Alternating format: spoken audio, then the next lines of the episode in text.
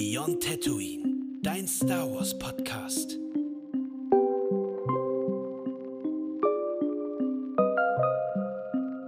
Dann herzlich willkommen zurück zu unserer nächsten Folge, äh, wo wir Hallo. uns wieder mit den Mortis-Göttern weiter aus, oder nicht Mortis-Göttern, sondern dem Mortis Arc auseinandersetzen wollen. Marcel, du hast das Wort. Ja, das ist der, der Eisbrecher der Folge. Ich mache ja so selten Eisbrecher offensichtlich, so habe ich zumindest so wahrgenommen.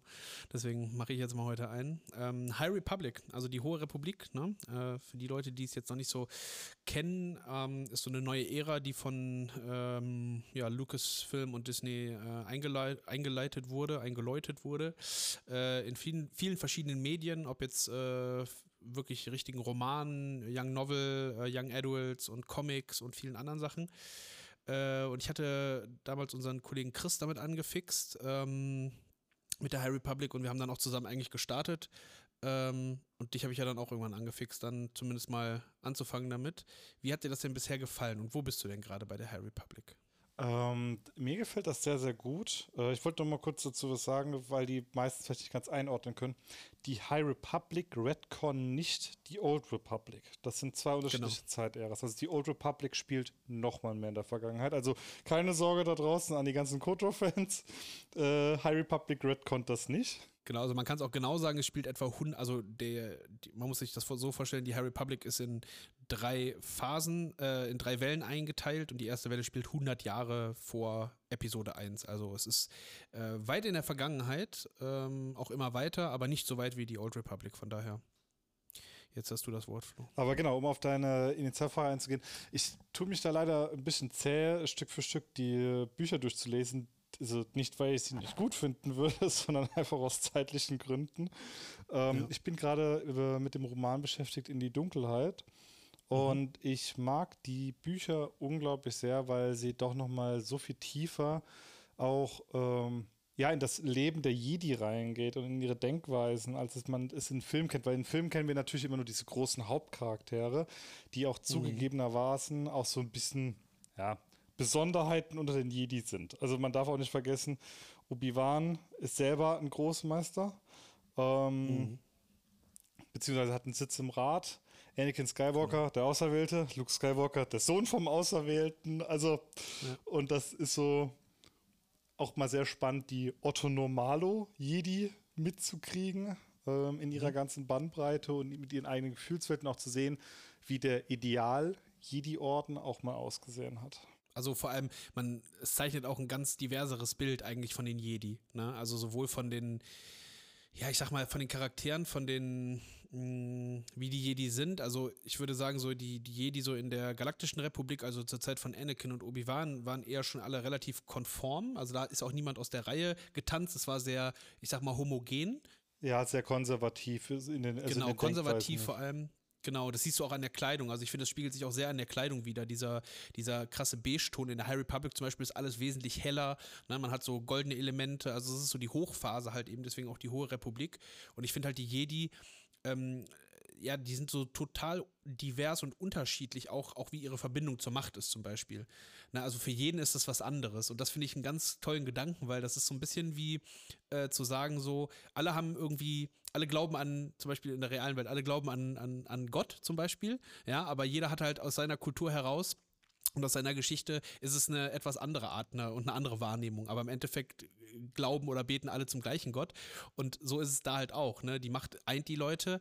Aber ähm, ja, jeder hat da ein anderes, also auch Gefühlsempfinden der Macht gegenüber. Also für jeden ist das was anderes. Ne? Für die einen ist das irgendwie ein offener Ozean, irgendwie vom Gefühl her, wenn sie meditieren. Für andere sind das Schwingungen. Und Genau wie so Klänge oder äh, Genau. was auch schön war, war das äh, wie so Seiten. Also jetzt gar nicht mal wie, wie so Ja. Mhm. Musik, sondern wirklich wie so mehr so im mathematischen Sinne, so wie, wie so Genau. Strahlen, die überall sich Genau. miteinander verbinden. Also ein total diverses Bild da gezeichnet. Das macht total Spaß. Also weil die Charaktere auch wirklich toll geschrieben sind und in die Dunkelheit, was du gerade liest, ohne die Leute, also ich, klar primet man die Leute jetzt irgendwie damit, aber für mich ist es der beste Roman aus der ersten Phase, weil der hat mir, tot, den habe ich total verschlungen, weil der halt so ein bisschen Mystery-mäßig auch daherkommt. Also es kann auch gruselig werden. Also das muss man auch wirklich Gruselig, dazu sagen. genau. Also die Bücher sind, es gibt natürlich ein paar, die sind mehr so Jugendromanze, aber es gibt auch welche, die sind Ja. dann schon düsterer oder gruseliger geschrieben. Ähm, Tod kommt auf jeden Fall vor. Und, und wird auch sehr spannend thematisiert aus Sicht der Jedi, weil wir kennen ja vor allem, äh, wie sich Anakin mit dem Tod seiner Mutter und auch später mit dem von Padme auseinandersetzt, in Anführungszeichen. Ähm, Ja. Verlust, ne? Also Verlust ist ein großes Thema in der High Republic. Wie gehe ich mit Verlust um, mit Ängsten um? Ähm, ja, und das ist tatsächlich etwas, was ja irgendwo auch Kritik dann am alten Jedi-Orden war, dass er eigentlich gar nicht da wirklich mit umgegangen wird, sondern, ähm, aber das sind auch so Fragen, die in der High Republic gestellt werden, auch äh, wo auch schon damals, schon vor 100 Jahren vor der eigentlichen Lore, ähm, ja, hinterfragt wird, ob der Jedi-Orden gerade überhaupt auf dem richtigen Weg ist. Also da beginnt es quasi auch. Also das Ende der High Republic ist quasi der Anfang vom Ende, wenn man so möchte. ja. Und ähm, ja, sehr, sehr spannend auf jeden Fall. Also es gibt jetzt schon die dritte Phase. Warum ich dich gefragt habe mit den Büchern, ist, um mich eigentlich selber auch wieder zu motivieren, weil ich habe in der ersten Phase noch einen Band, den ich noch lesen muss. Ähm, ich schaffe es aber irgendwie nicht, mich gerade zu überwinden, so wie es bei dir auch gerade ist. So, das hat ist bei mir noch nicht mal ein Zeitaspekt, aber ich muss so Ruhe in mir haben. Ich muss in mir ruhen, um Bücher zu lesen. Ich kann das nicht so nebenbei. Und ähm, es kommen halt immer mehr Bücher gerade raus. Die zweite Phase ist halt auch im vollen Gange und die dritte, äh, ich sag mal Phase Welle, ähm, ist auch schon jetzt gerade auf den äh, Beinen. Also es kommt, also es wird gerade immer mehr und immer mehr, was man noch nachholen muss. Und das, das, das drückt Ich meine, mich Comics so hast du jetzt auch mittlerweile äh, zu Genüge auch mit dabei. Genau, also ich rede von allem, nicht nur Bücher, auch Comics. Also da ist auch super viel rausgekommen. Die Mangas noch, ne, die rausgekommen sind. Also, Stimmt, die ja auch noch, die will ich mir auch noch holen, weil die visuell sehr, sehr schön sein sollen. Das stimmt, Äh, ja. Ich bin da auch sehr gespannt, wie lange es noch dauert, bis wir das in einem anderen Medium als, sagen wir mal, Papier haben. Also mein Gespür sagt Nächstes mir auch, Jahr. dass nächstes Jahr ist, ist, ist, ist schon ein Film oder eine Serie angekündigt worden. Äh, The Acolyte wird äh, zum Ende der High Republic spielen. Uh, okay. Ja, ich denke mal auch, dass sie sich da mehr, immer mehr rein vertiefen werden, weil das halt auch ein Ja. frisches Umfeld schafft. Also wenn man, äh, das ist natürlich jetzt, also ich bin jemand, ich konsumiere alles, was mit Star Wars offiziell zu tun hat. Das heißt, ich gucke mir auch wirklich Kinderserien an. Also ich, äh, es gibt jetzt so Young Jedi Tales. Das ist halt wirklich für Kinder, also sagen wir mal so im Kindergartenalter, also sehr kindlich gemacht. Aber auch da werden wir in die, also quasi das spielt in der High Republic. Und äh, wir werden auch äh, Charaktere nämlich sehen, nämlich äh, Bell und äh, Loden Greatstorm von, aus der High Republic werden da auftauchen. Ähm, von daher, da sieht man schon mal ein bisschen was. Ja, und Acolyte wird halt, ähm, wie gesagt, zum Ende der High Republic halt spielen. Also quasi, wo schon eigentlich so der Downfall der Jedi beginnt, so ein bisschen. Ich finde es auch gerade sehr spannend, wenn man mal so drüber nachdenkt, wie das gerade aufgebaut wird, also aus Unternehmenssicht, weil das ist ja so gesehen wie äh, Clone Wars äh, von damals. Ja. Also wenn man mit Clone Wars groß geworden ist, jetzt gibt es halt eine neue Kinderserie, die vielleicht nicht ganz so erwachsen ist wie Clone Wars. Also Clone Wars, wenn man mal ganz ehrlich ist, ist jetzt nicht die Kinderserie gewesen. Nein, nein. Ähm, das war mehr so von Dave Filoni, ja, wir machen eine Kinderserie. Ja, es war schon sehr brutal, muss man sagen, teilweise. Also, äh, das sind diverse Sachen, die da passiert sind, wo man sagen kann, ja, das ist keine Kinderserie, ne? Genau, aber ich glaube, und das äh, und das zeigt jetzt halt, wenn sie da jetzt schon so diese Weichen legen, äh, wo das hingehen wird, mal ganz auch ehrlich, die Skywalker-Saga ist halt auch irgendwo erzählt worden. Also ähm, Ja. ist auch spannend, jetzt auch mal anderen Ja. Charakteren durch dieses große Universum folgen zu dürfen. Ja, auf jeden Fall. Also ich, also ich finde schon, man könnte noch so ein bisschen, also was, was mir noch so ein bisschen fehlt, also ja, die Skywalker-Saga ist im Großen und Ganzen ist die ähm, erzählt, aber ähm, was mir noch so ein bisschen fehlt, ist so diese Zeit zwischen Episode 6 und Episode 7. Diese 30 Jahre, da fehlt mir noch so ein bisschen. Aber das kommt ja auch, denke ich mal, langsam oder wird kommen. Ähm, von daher ähm, schauen wir einfach mal. Ja, genau. Und dann können wir direkt auch mal weitermachen zum eigentlichen Thema. Ne? Wir haben, wo haben wir beim letzten Mal aufgehört? Also Obi-Wan, Anakin und Ahsoka Fliegen sitzen davon. Schiff, fliegen vom Planeten, fliegen davon und ja, wollen quasi entkommen. Meint man, genau. Meint also genau. Anakin bekommt nämlich eine Vision, ne? Wäh- Während er auf dem Schiff ist vom, vom Sohn. Hast du es noch im Kopf, worum es in der Vision Ich ging? hab's. Ja, äh, er, sieht den, er sieht den Sohn und äh, der Sohn möchte Anakin so ein bisschen, ich sag mal, auf seine Seite ziehen, weil er gemerkt hat, dass Anakin da, glaube ich, sehr, ähm, ich nenne es mal, ähm, äh, empfänglich für ist und äh, fragt Wolltest sag- du gerade ihm halt so, empathisch werden- sagen? Nee. Ich finde, das wäre wär irgendwie interessantes Wort, Empathie und dunkle Seite der Macht miteinander zu kombinieren. ja, das, das Spannende ist ja, was der Sohn sagt. Der Sohn sagt, wir werden die Sith und die Jedi vernichten. Ja, Also er sagt nicht irgendwie, wir wollen die Jedi vernichten, sondern, und das sind ja Worte, die ja irgendwie von einer, also die, die zeugen ja schon von einem gewissen, von einer gewissen Balance irgendwie. Ne? Also er will nicht das eine vernichten, sondern er will beides vernichten. Das finde ich ja auch das Spannende. Also dieses, wo, wo wir ja auch in der letzten Folge schon drüber hatten, diese drei Wesen, die, also die sind nicht in Jedi und Sith einteilbar, weil die haben ein ganz anderes Verständnis vom Gleichgewicht der Macht. Und das zeigt sich auch wieder in diesem Satz eigentlich drin. Bloß die Mittel dafür sind andere. Ja, total. Also das, das, das Spannende ist halt, ähm, das haben wir ja auch schon mal von Darth Maul gehört. Später werden wir es in Rebels äh, hören, diese Worte. Also die Sith und die Jedi gleichzeitig vernichten. Das sagt er nämlich zu Ezra, weil Maul natürlich auch einen riesen Hass auf die Sith hat, weil sie ihm eigentlich alles genommen haben, so sowohl sein Bruder als auch ja, viele andere Dinge. Ähm, es ist halt die Frage, was das bedeutet, ne? Wenn man, wenn sie, wenn er die Sith und die Jedi vernichten will. Wenn wir das jetzt gleichsetzen mit irgendwie der hellen und die dunkle Seite, dann möchte er eigentlich das Chaos haben.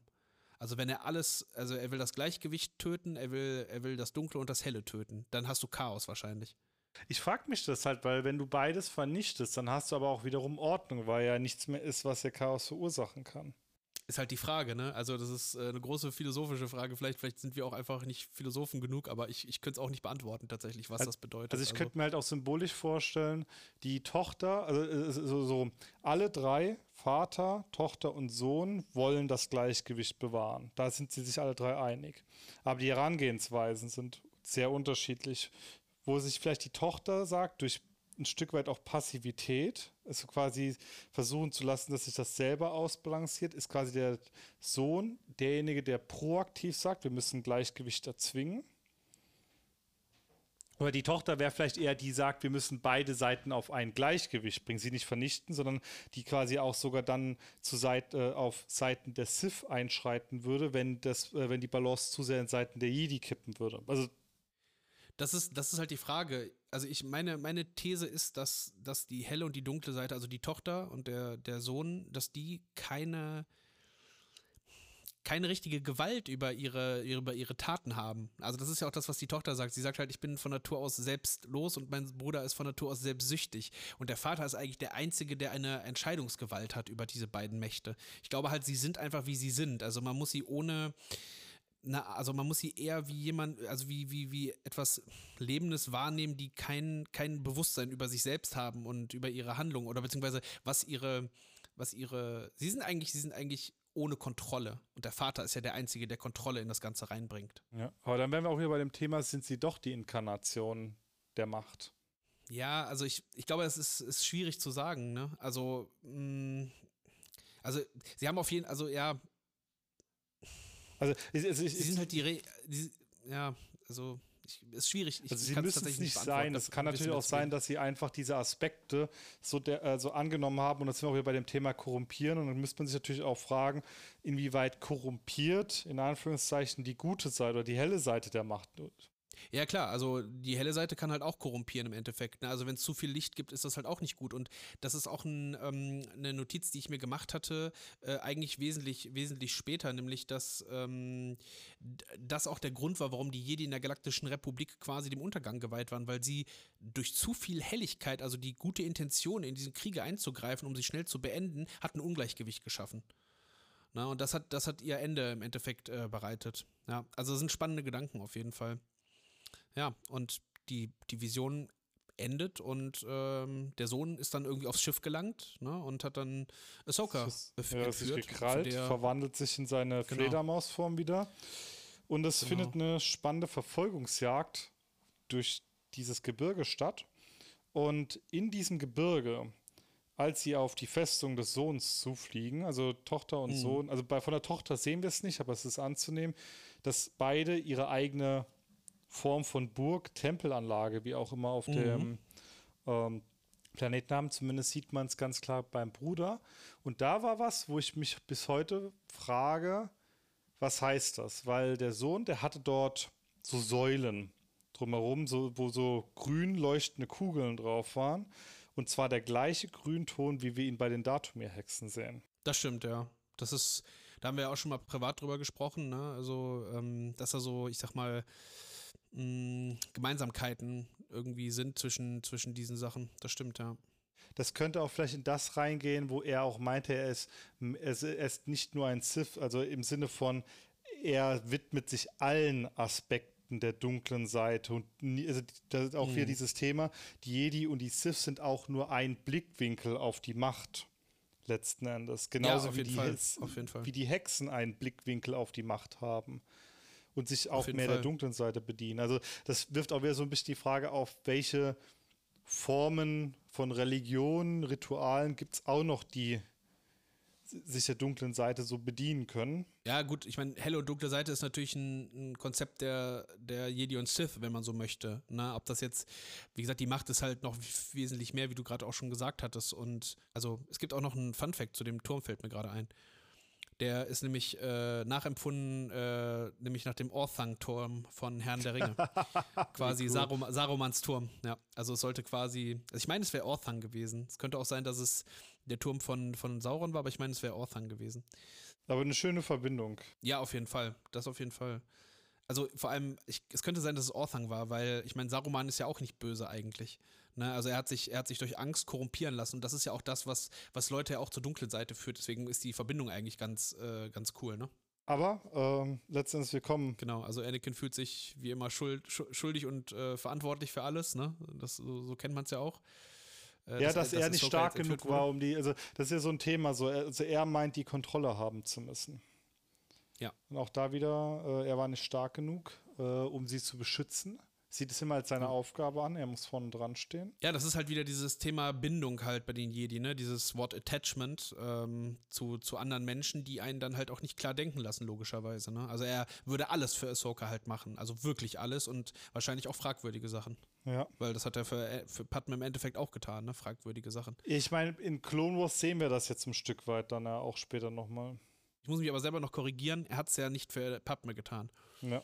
Ne, er hat es für sich selber getan. Es ist die Selbstsucht gewesen, die Anakin getrieben hat, ne, ohne Padme leben zu müssen. Nicht, er hat es nicht um Padmes Willen gemacht, das muss man ganz klar dazu sagen, nochmal auf jeden Fall. Genau, am Ende war es ein absoluter Kontrollwahn, den er verfallen ist. Ja. Letzten Endes mit Ahsoka passiert auch parallel was Interessantes. Also, es ist natürlich ein bisschen mehr zusammengefasst. Mhm. Aber ähm, letzten Endes wird sie dort gefangen genommen und wird auch erstmal gefangen gehalten. Führt Genau, auch in dem Turm, ne? Genau, im Turm. Der, Bru der Sohn verwandelt sich auch immer wieder in unterschiedliche Gestalten, in denen er mit Ahsoka kommuniziert, um sie so ein bisschen die. Genau, und da ist die Frage dann, ist es, macht er das oder ist es, ist es das, was Ahsoka gerade reflektiert? Ne? Weil der Vater hat ja gesagt, wir sind ja nur quasi die Reflexion von dem, was uns umgibt. Ja. Und das ist halt die Frage, ist es gerade das, wie Ahsoka sich fühlt? Und das ist ja so ein, man, was ist das für ein Wesen gewesen? Das kann man schwer beschreiben. Klein, so kümmerlich, bisschen bösartig. Murloc, genau, Murloc-artiges Wesen. Ist es vielleicht, man, man weiß es halt nicht, ne, woran es jetzt, was es jetzt war. Er er ist ja eine sehr seltsame Mischung aus so allen kleinen Tieren, die man sich vorstellen Ja. kann. Gollum, Also das sah, sah schon sehr Dobby, Murloc, aus. so Ja, alles einmal genau. zusammengeschmissen irgendwie. Genau. Ja, und äh, aber er nutzt einen unvorsichtigen äh, Moment der Padawan und vergiftet sie. Also Ja, er, also eigentlich lockt er sie, ne? Also er lässt sie von den Fesseln, er hat sie ja gefesselt gehabt irgendwie, ne? Ähm, fixiert. Die, die, er lässt sie frei, wiegt sie in Sicherheit und dann, bekommen wir eine Szene aus Herr der Ringe. Eine Nazgul-Klinge schlägt zu. ja, im Endeffekt schon, ne? Er beißt sie, ist äquivalent zur Nazgul-Klinge und äh, Ahsoka wird, äh, ja, Von der dunklen Seite vergiftet. Ums. vergiftet und befallen, ja. Ja. Genau. Und Also sie kann es auch nicht kontrollieren, ne, in dem Moment. Also sie kann es nicht kontrollieren. Ähm, ich habe hier die Notiz äh, in der Ahsoka-Serie lernt sie es, was ich sehr spannend finde, diese Parallele, ne? Also sie hat, sie hat diese Dunkelheit in sich irgendwo, so wie jeder andere, andere, jedes andere Lebewesen auch, aber zu dem Zeitpunkt ist sie nicht in der Lage, das in irgendeiner Form zu kontrollieren, das Dunkle, ne? Also ich finde es auch noch wieder spannend an der Stelle, wenn man überlegt, was der Sohn für einen Aufwand betreibt, um von Mortis zu kommen. Also das zeigt auch wirklich, also dass er sämtliche Register ziehen muss, um Anakin und Co. dorthin zu locken, damit er dieses Raumschiff nutzen kann.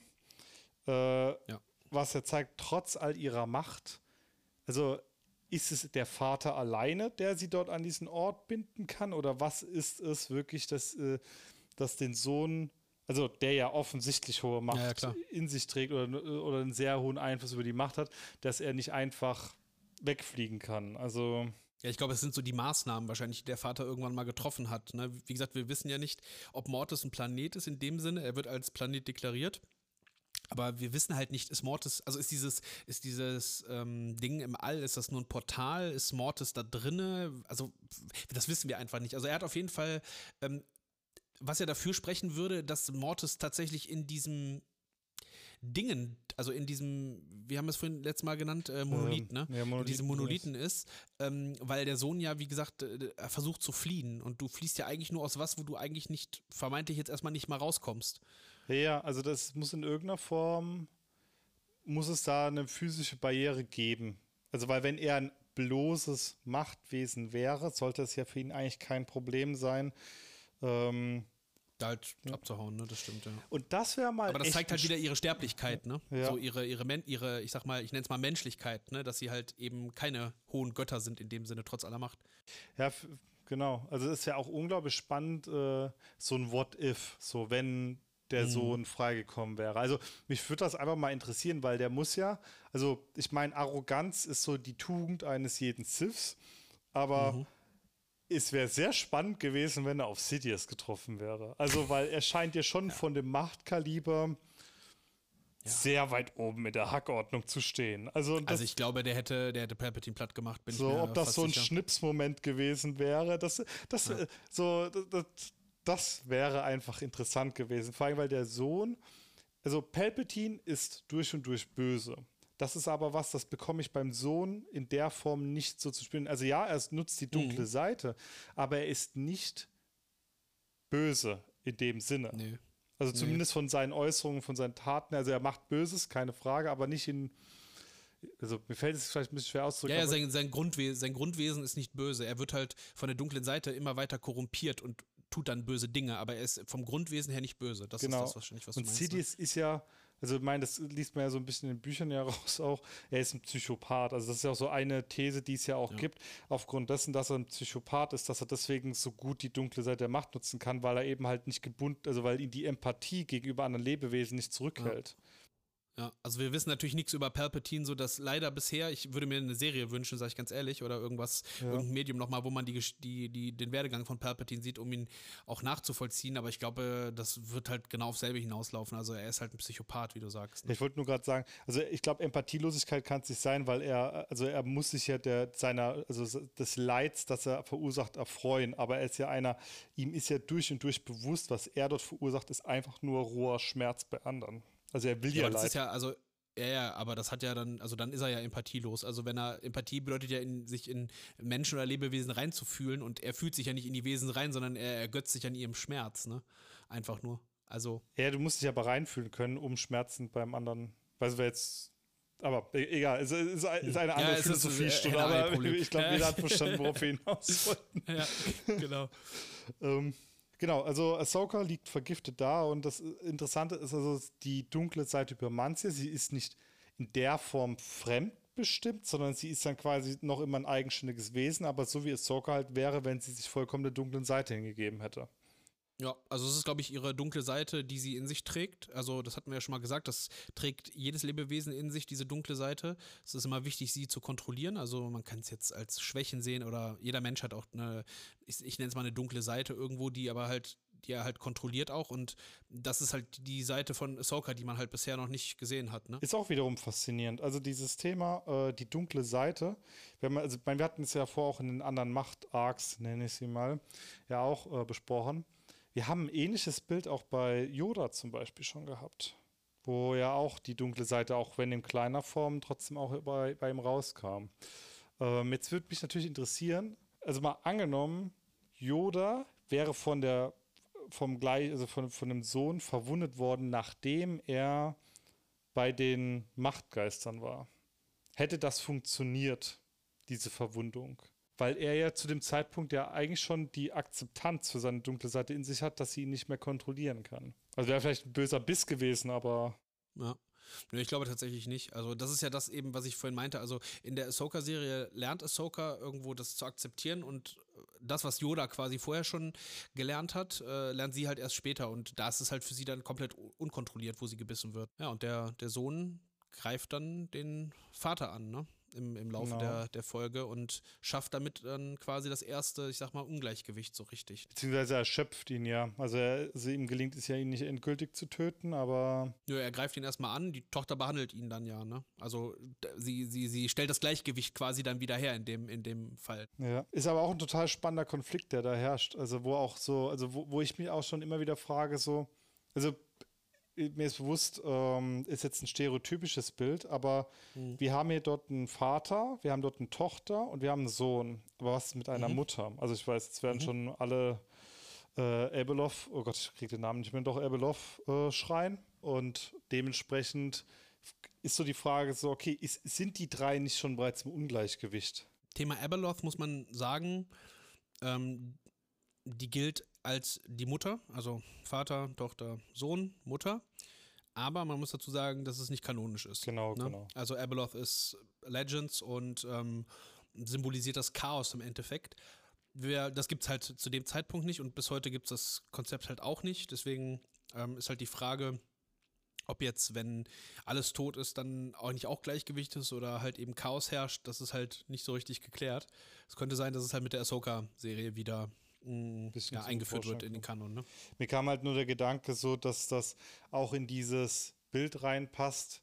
Ich, also Anakin, Obi-Wan und Ahsoka kommen auf diesen Planeten an und der scheint ja, obwohl der Vater noch in Kontrolle ist, ja eh schon irgendwie nicht alles sauber zu laufen. Also auch sprich dysfunktionale Familie vielleicht. Also ich will jetzt hier keine alleinerziehenden Eltern irgendwie äh, die Brücke runterstoßen. Das geht, bloß- man muss Ja. bloß halt überlegen, auch mal in welcher Zeit das Ganze gespielt wurde. Und da galt eben halt die klassische Vierer-Konstellation nun mal als eine das gesunde Familienbild. Und das ist hier Mhm. in der Szene nicht gegeben. Also ähm, Ja, der Vater hat die strenge Hand. Ich glaube, das kommt noch aus ganz anderen Zeiten. ja. Also, es ist halt, also das Thema mh, Gleichgewicht, man könnte natürlich sagen, ähm, da können wir später auch nochmal näher drauf eingehen, wenn halt gar nichts mehr von allem herrscht auf diesem Planeten, was dann passiert. Ob man das mit Chaos gleichsetzen könnte, ist halt die, das ist dann eine Interpretationssache natürlich, ne? Genau. Aber ähm, wie gesagt, ne, zu dem Thema, die Tochter behandelt halt den Vater, stellt wieder das Gleichgewicht her, da sagt sie es ja auch nochmal irgendwie, mein Bruder kann nichts dafür, ne? Äh, ich bin von Natur aus selbstlos und eher selbstsüchtig. Hm, Was so ein bisschen eben heißt, dass sie da jetzt keine wirkliche Kontrolle drüber haben. Ne? Also sie hat keine Kontrolle darüber, hell zu scheinen und er halt keine Kontrolle darüber, wie selbstsüchtig er ist. Ne? Nur der Vater kann das halt irgendwie dann ins Gleichgewicht bringen. Er ist ihm auch nicht böse. Also das merkt man auch an der Art und Weise, wie diese Ja. Situation vom Vater besprochen wird. Also er hegt jetzt keinen Groll per se gegen sein eigenes Kind. Also Nö. Also er weiß halt, wie es ist halt, ne? Das ist halt, das wäre halt, das wäre so zu vergleichen, wie als wenn man, äh, weiß ich nicht, auf die Sonne sauer wäre, dass sie scheint halt, ne? Es sind halt Sachen, sie sind halt, wie sie sind. Ja. Und ähm, dann spricht die Tochter mit Obi-Wan, weil der Sohn natürlich irgendwie so ein bisschen außer Rand und Band ist, könnte man sagen, und äh, erzählt ihm vom Altar. genau, wo wohl ein Dolch, Oder Schwert, Kurzschwert, von beiden, genau. also ja. denkenmäßig so, ähm, Ich glaube, Gehalt, sie sagt Schwert, glaube ich sogar. Ne? Wer das Schwert führt, hat den Bruder in seiner Gewalt. Das hat sie, glaube ich, gesagt. Den Sohn. Ja.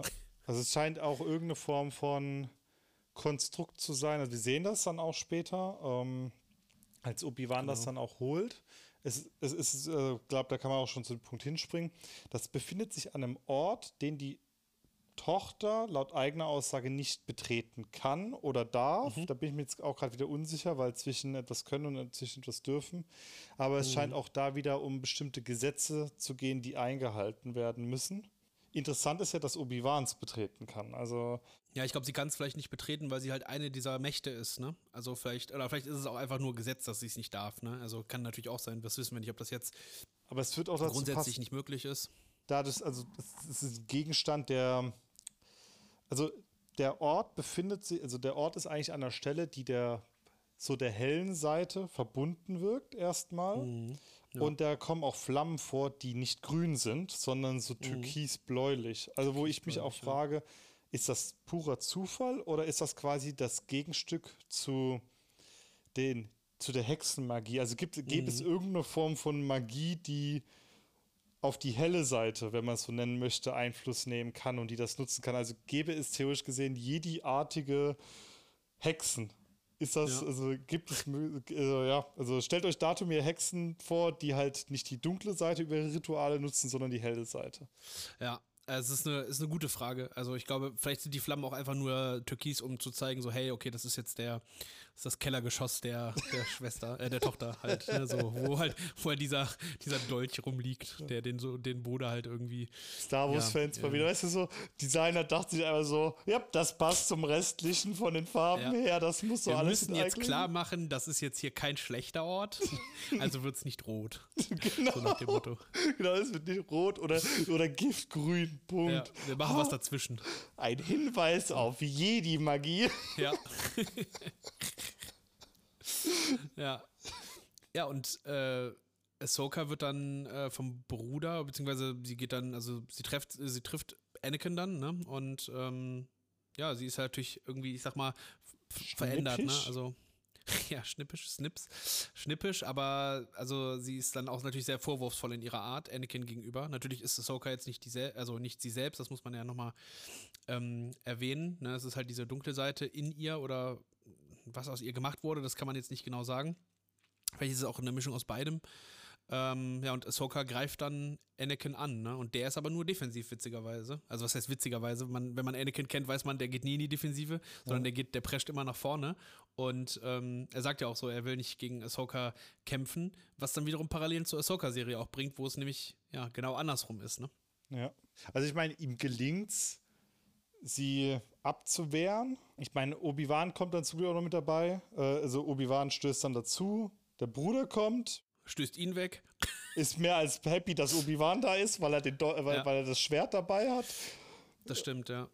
So, boah, geil, Ja. die Waffe habe ich schon immer gebraucht, um meinen Vater zu killen. So, Ja, hm. so, sowas in der Art, ja. Aber er ist auch, ähm, er ist aber auch eher entsetzt, ne, dass die Tochter ihm überhaupt den, den, äh, das Ganze gezeigt hat, ne? Genau, ich, und äh, jetzt kommen wir auch wieder so ein bisschen in die Symbolik rein. Der Ort ist, also generell dieses ganze Gebiet von dem Sohn ist, ähm, ja, dunkle Seite typisch sehr zerstört. Aber es gibt einen einzigen Baum, der sehr zentral, ähnlich wie der weiße Baum in Minas Tirith, dort steht und blüht. Und Ja. es wird zwar nie gesagt, aber man kann so über eine Ecke sich auch zusammenreimen, dass das auch symbolisch für die Verbundenheit zur Schwester auch steht. Ja, auf jeden Fall. Also auch wenn er, wenn der Sohn das natürlich immer wieder leugnet, natürlich auch eine Verbundenheit zu irgendwem, ähm, werden wir später natürlich erfahren, dass das äh, nicht der Fall ist. Also dass er auf jeden Fall eine Verbundenheit hat. Und ähm, um das nochmal so ein bisschen bildlich klar zu machen, also die sind quasi vor diesem Tempel, ne, vor dem Anakin, wo wir in der letzten Folge von erzählt haben, zum Vater gegangen äh, sind. Der Vater liegt auf dem Boden, ist halt immer noch verletzt. Die Tochter hat ihn halt irgendwie geheilt und ähm, da, die treffen sich halt dann eben alle dann an einem, an einem Platz da auf, auf Mortis und ähm, ja, Ahsoka, wie gesagt, greift halt Anakin an und äh, ja, der ist wie gesagt defensiv und die Tochter und der Sohn fangen dann an zu kämpfen, ne? Und der Ja. Vater wird dann auch so, so langsam wieder wach, auf jeden Fall. Von seinen, ja, Schmerz, äh, von seinen, von seinen Ver Verwundungen im Endeffekt. versucht sich auch noch mal ein, also eins mich, aber versucht auch noch mal da die Kontrolle über beide zu gewinnen. Der Sohn tötet Ahsoka, ne? Das haben Ja. wir vorher noch, also ein ganz wichtiger Stimmt, Punkt. ja. Also die Tochter, Tochter und Sohn kämpfen sich so durch das ganze Gelände halt durch und der Vater versucht dann halt eben einzugreifen. Der Vater kann sich auch ähm, ver verwandeln. Ne? Also hat, man sieht noch im letzten Moment Flügel, aber man kann nicht wissen, was es ist. Also was er, ob er, ja, also man kann es nicht sagen, was er für ein Wesen ist und ähm, ja, äh, trennt beide aber auch. Ne? Also er schafft es auf jeden Fall, Tochter und Sohn äh, zu trennen und ähm, der Sohn beschießt dann den, den Vater mit Blitzen, so wie man es zumindest von, ähm, von äh, ja, wie man es von Sith kennt auf jeden Fall. Und dann tötet der Sohn äh, Ahsoka. Also Ahsoka ist tot und ähm, Also wirklich tot, Ja, tot. Also es ist nicht so, die liegt tot. bewusstlos am Boden, Genau. sondern die ist halt tot. ja, also sie ist tot. Er hat ihr das Leben genommen und ähm, ja, die, der, der Sohn möchte dann den Vater, wie gesagt, töten mit dem, mit dem Schwert. Und ja, die Tochter springt dann ins Schwert und ja, weil sie eben selbstlos ist, ne? Nicht, nicht äh, äh, selbstsüchtig. Und das Letzte, was sie sagt, ist, äh, ihr dürft ihn nicht hassen. Es liegt in seiner Natur, ne? Ja. Finde ich einen sehr interessanten Spruch. Also das, finde ich, zeigt dann halt auch wieder äh, so ein bisschen, dass, dass halt eben keiner der beiden irgendwie die Kontrolle über sich selbst hat. Der, der Vater ähm, sagt irgendwie was, was ganz Interessantes, wie ich finde. Der sagt nämlich, ähm, dass das Gleichgewicht zerstört ist. Und er sagt auch, dass er daran schuld ist, dass er das Gleichgewicht zerstört hat. Weil er eben Anakin und die anderen hergeholt hat. Und das Ja. finde ich ganz interessant. Also, das ist dann halt dann die Frage. Also, wäre das Gleichgewicht quasi, mh, ja, erhalten geblieben, wenn, wenn sie nicht gekommen wären, weil der Sohn natürlich dann auch jetzt nicht die Intention gehabt hätte zu fliehen, also zumindest nicht die Möglichkeit gehabt hätte. Das finde ich ganz spannend eigentlich. Ja, auch unter dem Aspekt, ich frage mich auch die ganze Zeit, was wäre passiert, wenn der Vater wie befürchtet gestorben wäre? Also zum einen wären seine Kinder dann freigekommen, ist das eine. Ähm, zum anderen, äh, also wär, wären sie wirklich frei geworden. Oder dadurch, dass sie sich ja gegenseitig ausgleichen und ja nicht gerade in einem schlechten Verhältnis zueinander stehen. Was hätte das dann bedeutet? Also. Ja, es wäre auch der Untergang gewesen in meinen Augen, weil die dunkle Seite halt immer weiter ihn korrumpiert hätte halt. Also da hätte es ja kein Gleich, also es, gab, es gab ja, gäbe ja dann kein Gleichgewicht mehr halt. Also beides wäre komplett außer, aus der Bahn ge, gelaufen. Und ja. ob das dann am Ende zum Chaos führt oder nicht, so das wissen wir halt nicht, ne? Oder was halt die, das Resultat aus quasi kein, also wenn, wenn gar kein Gleichgewicht mehr existiert. Das ist halt die Frage. Also gibt es, also das ist halt auch eine philosophische Frage. Also gibt es Gleichgewicht in dem, also gibt es kein Gleichgewicht, ist die Frage. Oder ist es ein Ungleichgewicht? Also was ist der Unterschied? Ja, das ist halt wirklich mal so eine der essentiellen Fragen. Wir reden, also ich meine, was wir, aber in den Filmen wird das ja auch immer stark thematisiert, das Gleichgewicht in der Macht. Ähm, wer definiert, wann das hergestellt ist? Ich meine, die Jedi nutzen das, äh, den Begriff ja auch sehr, sehr gerne. Also nicht umsonst Anakin, der Ausgewählte, das Gleichgewicht in die Macht bringen sollen. Also es wird teilweise auch spöttisch gesagt, als äh, Sidious, äh, also in der Fanbase, als Sidious den Jedi-Orden ausgelöscht hat, gab es nur noch zwei Jedi und zwei Sith. Yay, mhm. das Gleichgewicht wurde hergestellt. Ja, ich glaube, man muss es halt als großes Ganzes sehen, aber ich, ich frage mich halt, ob es halt das, aber ob es halt, also was, was passiert, wenn es kein Gleichgewicht gibt? Ist es dann ein Ungleichgewicht oder gibt es einfach kein Gleichgewicht mehr? Ja. Weil ein Ungleichgewicht kann ja wiederhergestellt werden. Aber, also, das ist halt die, die essentielle Frage für mich persönlich dahinter. Na, das heißt, wenn der Vater jetzt nicht mehr da ist, was passiert dann? Ist dann ein Ungleichgewicht oder gibt es einfach gar kein Gleichgewicht mehr und alles geht? Also, weißt du, was ich meine? Das ist für mich so eine schwierige Frage auch zu beantworten. Genau, ich meine, also jetzt springen wir ein bisschen vorweg, aber zum Beispiel der Grund, warum Ray ja so mächtig in der Macht ist, heißt ja auch, weil sie ja das, äh, äh, weil sie ja quasi das Gegengewicht zu Kylo Ren und äh, Sidious ja bilden sollte zu einem Stück weit. Ja, ja, das ist, das ist halt auch die Frage, ne? Also sie, was, also das ist für mich auch nicht ganz klar, was die Macht da für einen Plan hatte, ne? Also dieses, dieses, diesen Zweiklang der Macht zwischen Ben und ähm, zwischen Ray ob, ob sie beide gegen Sidious bestehen sollten, was sie ja dann am, am, Ende dann auch im Endeffekt irgendwo getan haben, das ist halt eine gute Frage, ne? Genau, also, also das, das ist also die Macht hat auf jeden Fall diesen Zweiklang geschaffen, um Sidious zu besiegen. Also die Macht kann quasi selber, wenn sie aus dem Gleichgewicht oder gerade aus dem Gleichgewicht gerät, kann sie trotzdem äh, so weit eingreifen, wenn man das so nennen möchte, um halt eben einen Ausgleich zu schaffen. Also sie schafft quasi vielleicht auch einen natürlichen Ausgleich, weil Ray und und Ben sind halt ein Zweiklang geworden, weil halt Sidious viel zu stark wurde und sie beide ihn besiegen mussten, ne, um wieder ein Gleichgewicht herzustellen. Ist super schwierig, das Thema. Also da werden wir auch sicherlich in den nächsten ja, Folgen, die irgendwann folgen werden, wenn wir die Sequels behandeln, ähm, werden wir da auf jeden Fall auch nochmal drüber eingehen und wir werden sicherlich auch nicht das letzte Mal über, über die Macht philosophieren und wie das funktioniert. Das nicht, das nicht, aber muss ich halt bloß, glaube ich, im Klaren sein, das Gleichgewicht der Macht. Ähm, also wenn man nach der klassischen Trilogie geht, war es eigentlich sehr über, also war es eigentlich recht offensichtlich.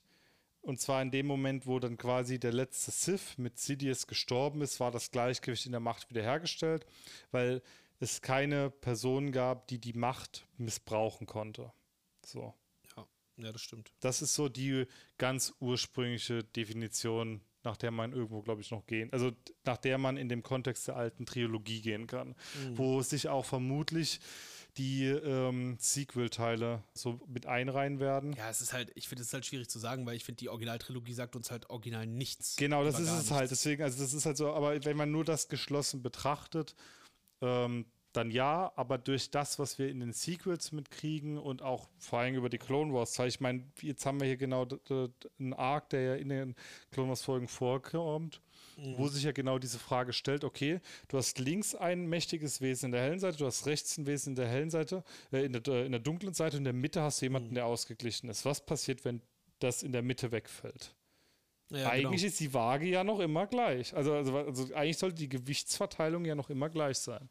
Ja, eben ja nicht, weil du hast ja niemanden, der das mehr bändigt, weil es ist halt, man muss sich das halt, glaube ich, wie auf beiden Seiten mit wie unbegrenzte Macht vorstellen. Ja, die halt. so hin und her schwingen einfach, können. Ja, die halt alles einfach verschlingt, egal ob jetzt helle oder dunkle Seite. Und es braucht halt jemanden, der halt in der Mitte ist und dieses und das bändigt im Endeffekt. Ja. Das ist die, das ist das Gleichgewicht. Ne? Also genauso wie, Men, wie der wie der Jedi halt Gleichgewicht für sich äh, finden muss, bändigt er ja auch damit die helle und die dunkle Seite in sich eigentlich. Also ich finde es auch sehr interessant, was die Verbindung zur Macht angeht. Also wenn der Vater ja offensichtlich darauf angewiesen war, auf Informationen von außerhalb, dass der Auserwählte gefunden wurde. Und dass Ja. er das damit gleichsetzt. Also das, also das zeigt ja auch, es gibt verschiedene Interpretationen von dem, wofür, also was die Rolle von Anakin in der Galaxie ist. Also für die Jedi hat Anakin ja eine ganz andere Rolle als jetzt für den Vater beispielsweise. Ja, das, das ist halt eben so dieses Problem, glaube ich, mit äh, Prophezeiungen halt irgendwie, äh, dass sie halt eben, wie Yoda ja auch selber sagt, glaube ich, in den Filmen, äh, dass es halt auch fa- einfach falsch gedeutet werden kann. Ja. Die, die Jedi haben jemanden, haben so ein Idealbild von einem idealen Jedi im Kopf, der halt irgendwie die Sith bezwingen wird und dadurch ist dann alles im Gleichgewicht. Aber so ist es halt nicht. Ja. So, das, das, die Geschichte hat es anders vorgesehen oder die Macht hat es anders vorgesehen. Ähm, warum das so passiert ist und warum nicht, das, das werden wir wahrscheinlich nie beantworten können. Ob das, ob das halt eben so der Wille der Macht ist, dass diese ganzen grausamen Dinge auch geschehen sind. Oder ob es halt aus gewissen Gründen passiert ist, ob es hätte auch anders laufen können, um Gleichgewicht zu bringen, das werden wir, glaube ich, nie erfahren. Ne? Also, von daher. Aber einmal back to Mortis, würde ich sagen. Ja. ähm, der Vater ähm, hatte ja irgendwie sich selber so ein bisschen die Schuld gegeben, ne? Also, um, weil sie die ja, ja hergeholt haben. Und ähm, er sagt halt auch, es gibt kein Licht, das Böse wurde freigesetzt und die dunkle Seite wird sie, also Ahsoka, verschlingen. So, das heißt, Ahsoka ist äh, tot und ähm, ja, dann gibt es quasi so einen letzten, ähm, ich sag mal, ähm, selbstlosen Akt der Tochter, ne? Die ist nicht noch nicht ganz tot, also sie liegt im Sterben quasi, ne? Und sie opfert sich auf, weil sie ist selbstlos ähm, und überträgt ihre Lebensenergie ähm, auf Ahsoka. Genau, also Falls ihr Episode 9 gesehen habt, ihr wisst, wie das aussieht. ja, schon, ja, schon ein bisschen, hast du recht, ja. Das ist mir noch nie so äh, bewusst gewesen, hast du recht, ja. Also Anakin, also der Vater hilft, glaube ich, schon nach, ne? Also Ja, ich glaube, er er liegt Anakin quasi in der Schulter, Mitte. aber Also so, er sitzt, er kniet in der Mitte und Genau. berührt beide an der Stirn und dann und das ist auch was, wo wieder viel herumgestritten ja auch wird. Was heißt das? Also was impliziert das? Also sie wurde vom Bruder infiziert und Mhm. sie hat etwas von der Tochter erhalten. Ja, jetzt sage ich Bruder, ja, ihr wisst, was ich meine.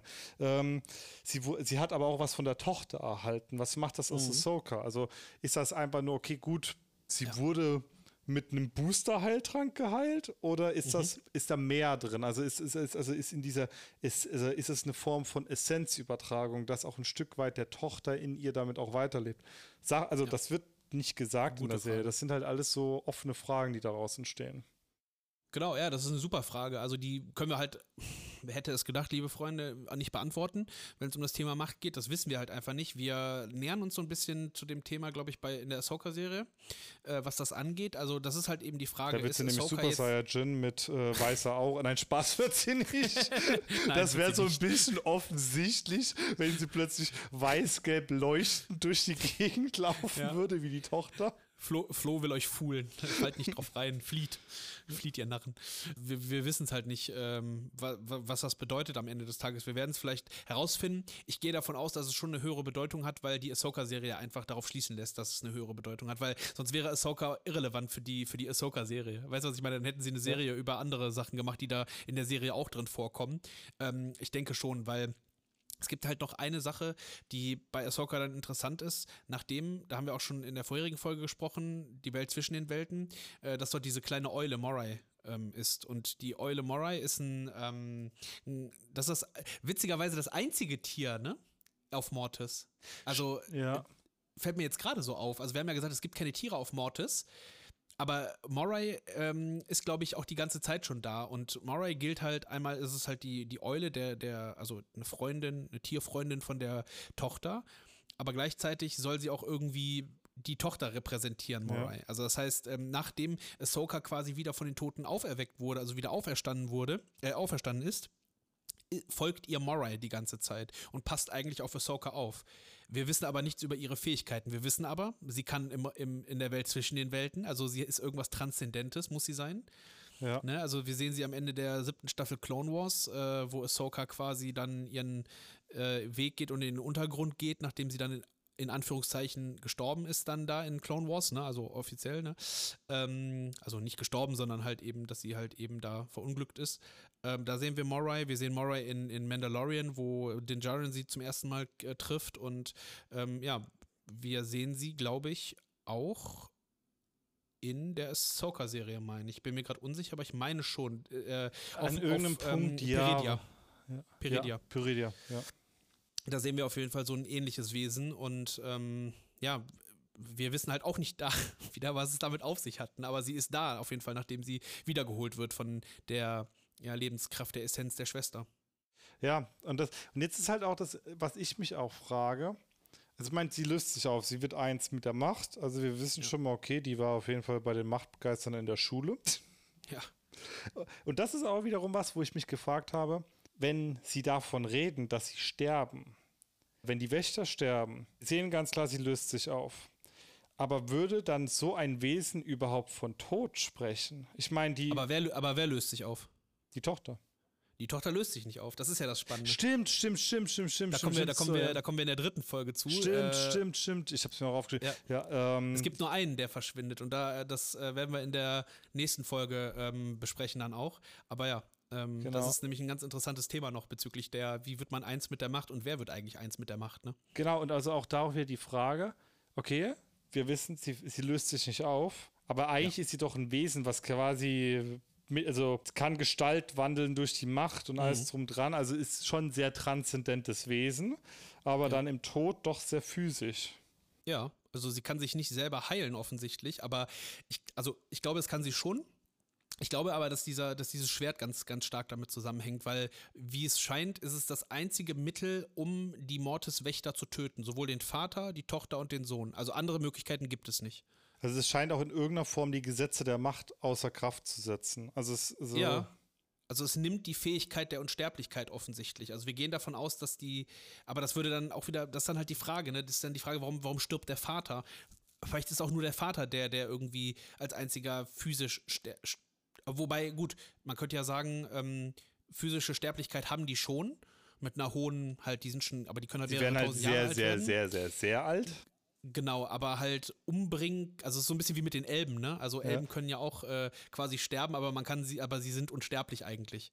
Ich bin Und so auch gerade vielleicht, auch verhalten. Aber das ist halt wirklich die Frage so, warum braucht es diesen Dolch? Weil ich meine, der Angriff von dem Sohn auf den Vater hat ja offensichtlich Schäden hinterlassen. Ähm, Der Angriff von? von dem Sohn auf den Vater hat ja offensichtlich Schäden beim Vater auch hinterlassen. In einer gewissen Art und Weise schon, ja. Vielleicht können sie, also vielleicht können sie sich selber töten, aber nicht getötet werden. Oder verletzen, verwunden.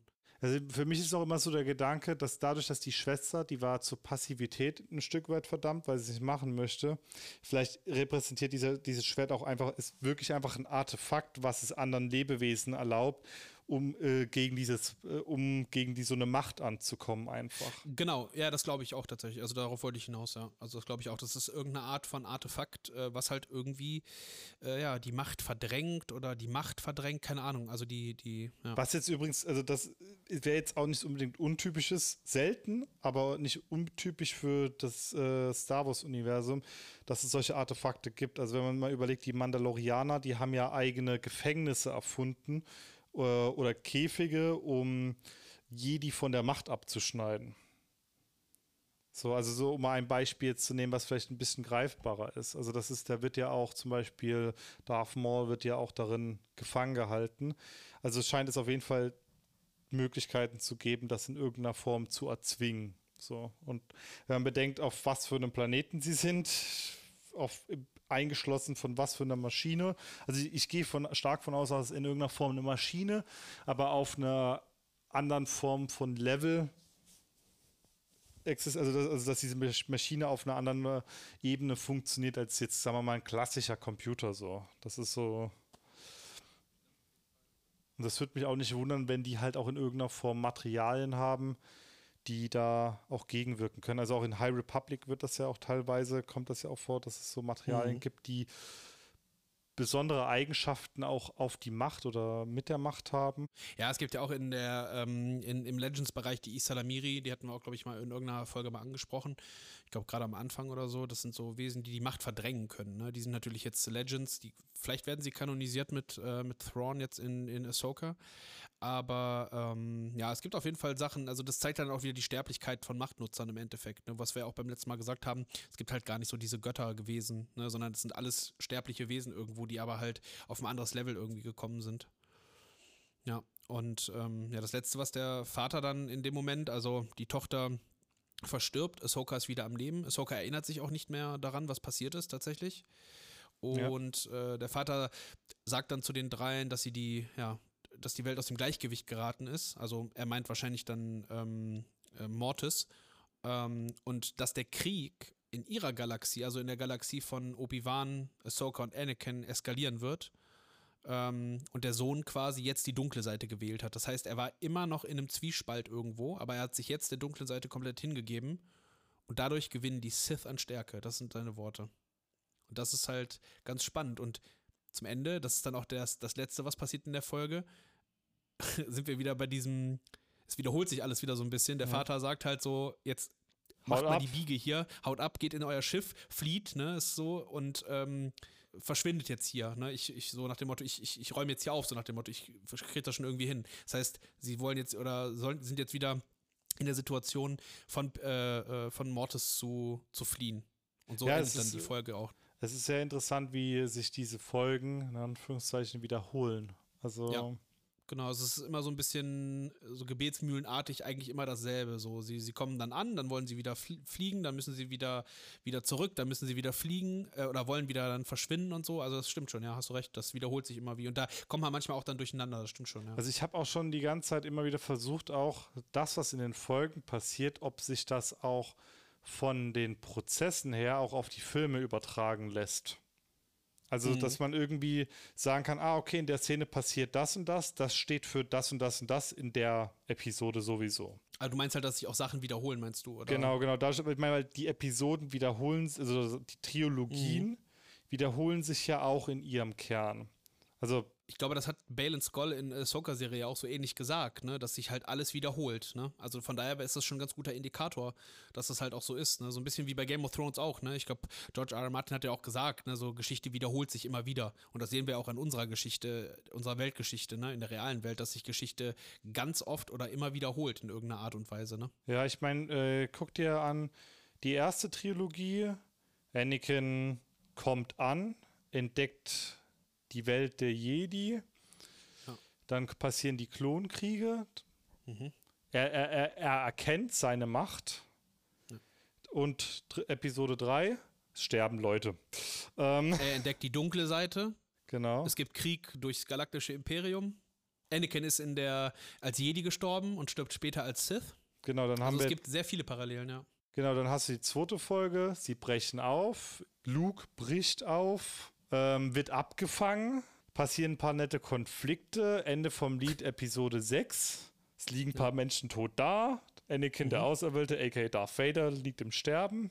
Also es gibt schon sehr starke Parallelen halt zu den Episoden. Ne? Also jetzt nicht, weil sie jetzt, äh, wir wollen nicht damit sagen, dass sie unkreativ geschrieben sind, sondern dass sich das, dass es halt eine, ein, ein Thema ist, was sich halt immer wieder durchzieht. Also die Art der Wiederholungen im Endeffekt. Genau, ich meine, das ist ja auch das, was ja auch immer wieder kritisiert wird, also in Lore auch kritisiert mhm. wird. Das ist ja das, wo ja auch genügend Charaktere, sowohl in Legends als auch in Kanon, ja auch irgendwie versuchen, dieses, die, diesen ewigen Kreislauf, den sie da erkennen, irgendeiner Form zu unterbrechen. Also Palpatine versucht ja. das auf seine Art und Weise.